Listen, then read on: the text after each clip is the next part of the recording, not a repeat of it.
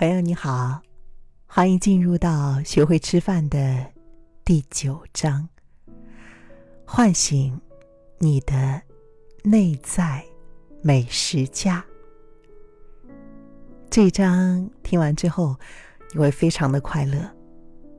它对于我们的意义，可能对于人生来说是非常深远的。这章的练习呢，能够让你学会享受食物的味道。你可以运用你的内在味觉满足感量表来增加这个乐趣。这个章节中的每一项练习都会协助你学习享受那些看似具有挑战的食物，比如说巧克力等等。他们会重拾你对于食物的信心，这一点非常的重要。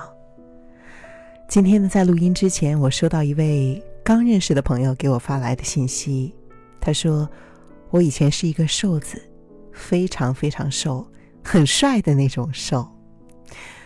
后来呢，因为人生发生了一些艰难，一些不测，我陷入到了比较重度的精神沮丧当中。因为药物的作用，我变得很胖，很自卑。此后虽然病好了，但是……”我一直没有能够瘦回到原来的样子。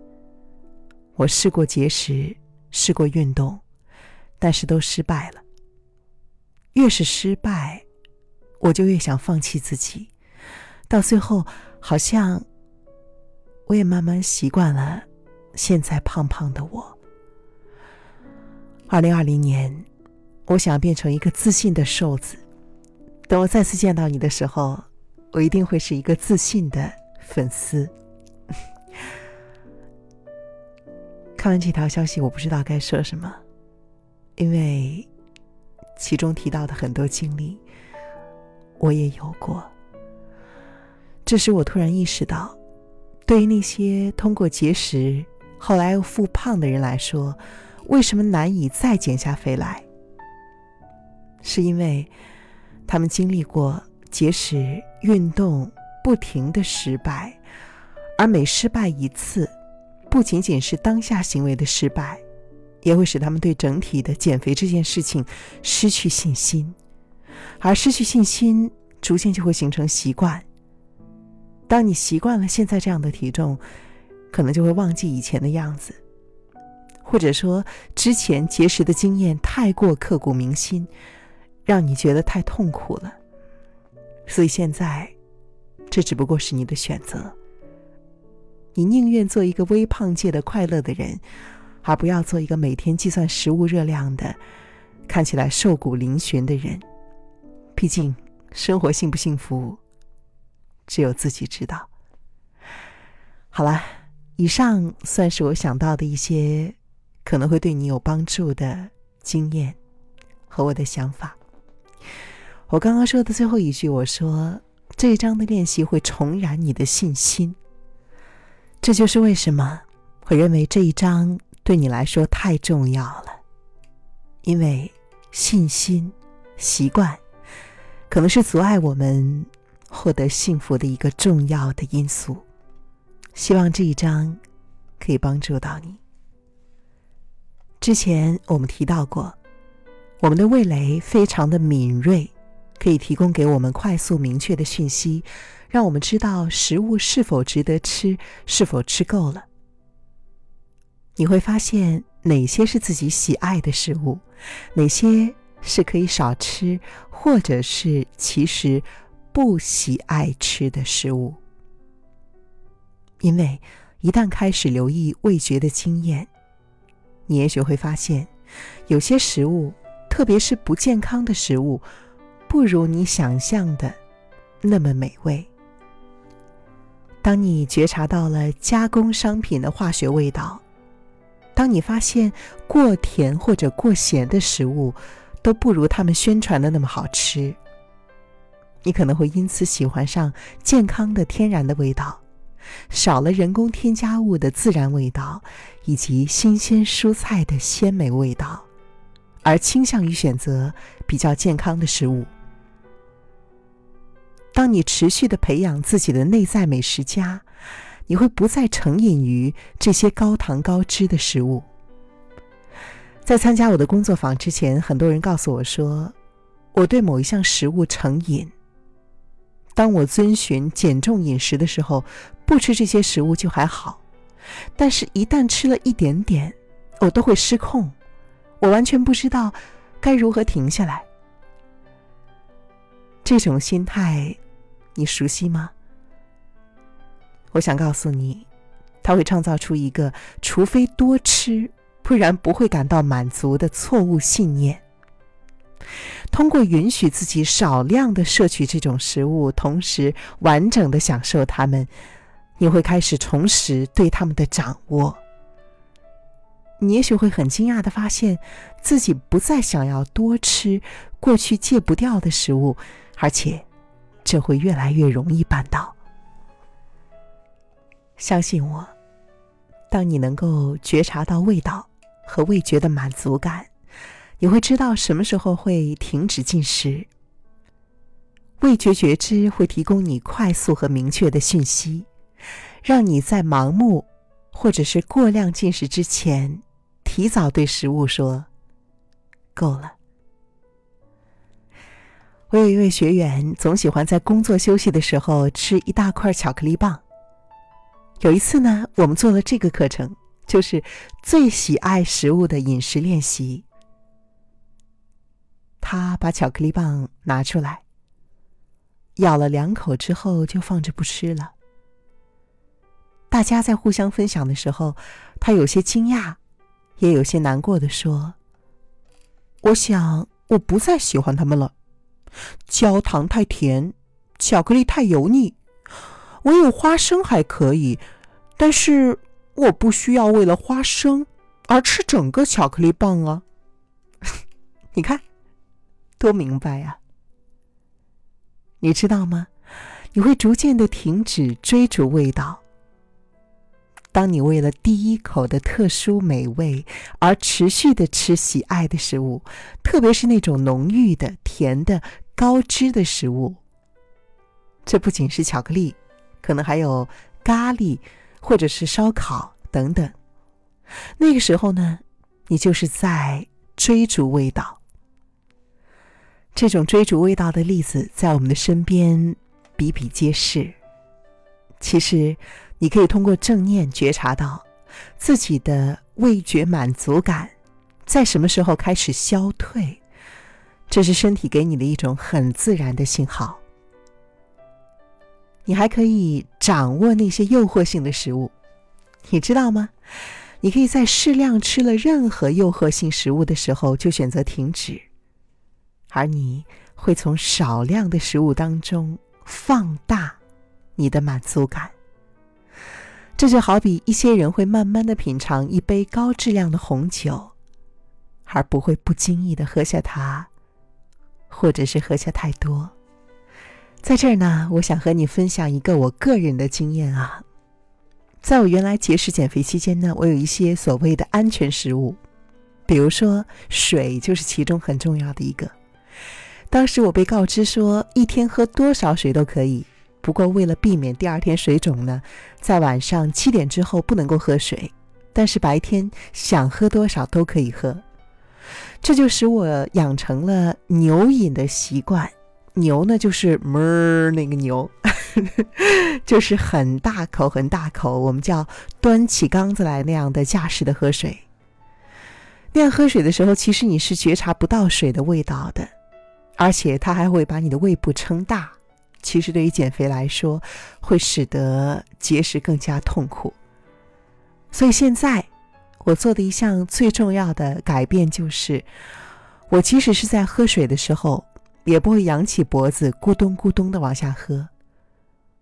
我不再去牛饮水，而是先喝一口，让它温柔的填满整个口腔。然后，再慢慢的咽下去。这个时候，水是甜的。这是我自己的一个非常重要的经验，我想把它分享给你。好了，这一章今天的分享也先到这里结束吧。明天呢，我会教给你一个味觉满足量尺，它非常的重要。希望今天的内容也能够对你有所帮助。还是像往常一样，我祝你成功，更要祝你幸福。我是楚笑，欢迎给我发来你的消息，你任何的感触。一个人的光是微弱的。但是，所有的光连在一起，我们就会抵达星辰、大海。祝你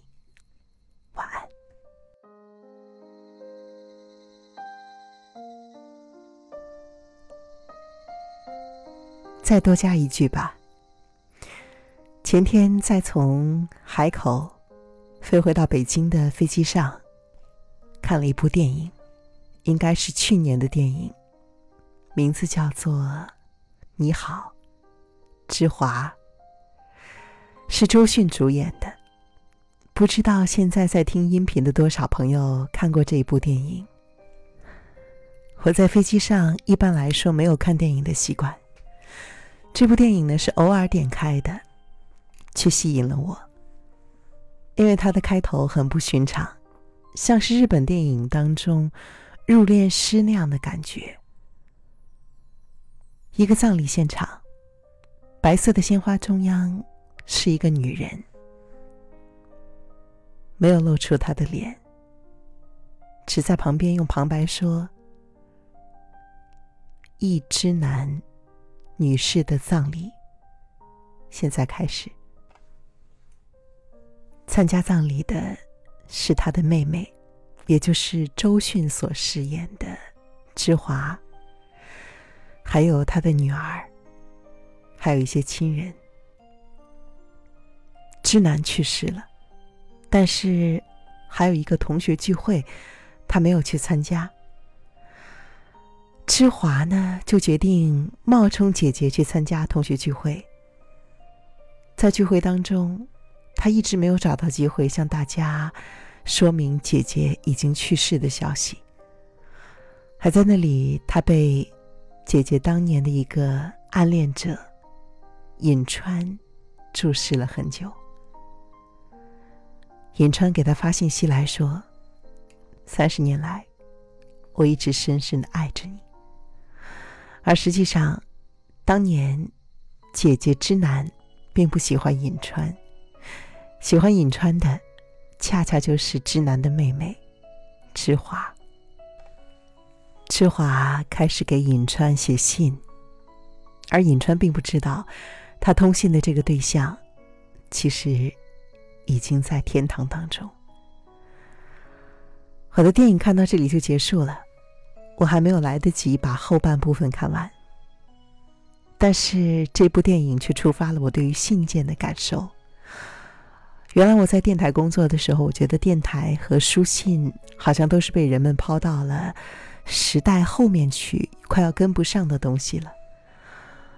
但是有的时候我也在想，既然人生的终点早已经敲定，走得那么快，是为了什么呢？有些事情是一定需要时间的，包括重新修复和食物的关系，包括。认真的去体会一个人。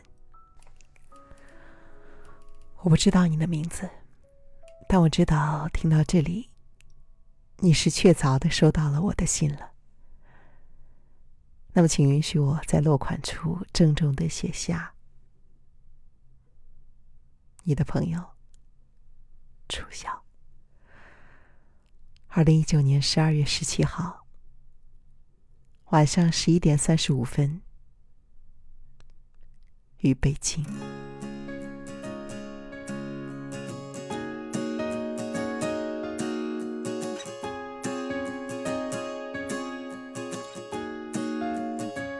We could sit and be stubborn with faces so stern, or just laugh and dance off the dirt, darling. It's worth it.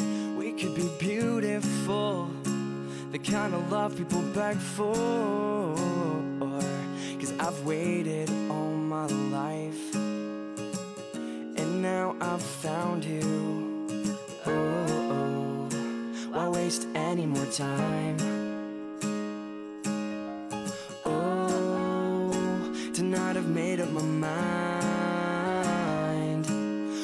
Someday we'll dress up, pure intentions for behind us. Cause loving you tonight means I'm ready for adventure. So, girl, listen closely as we turn towards the crowd and wave hello. We're Mr. and Mrs. Beautiful.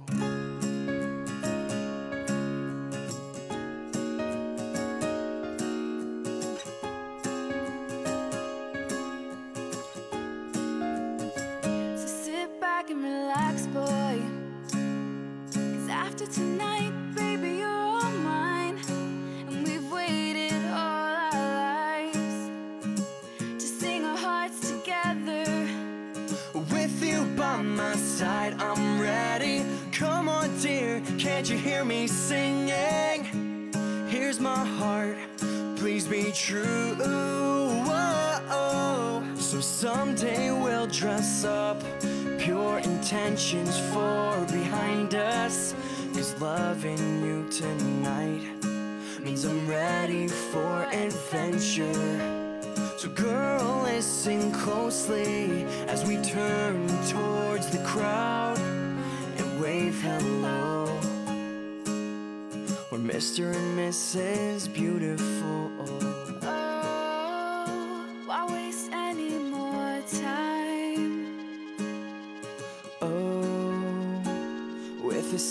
Kiss, forever you're mine.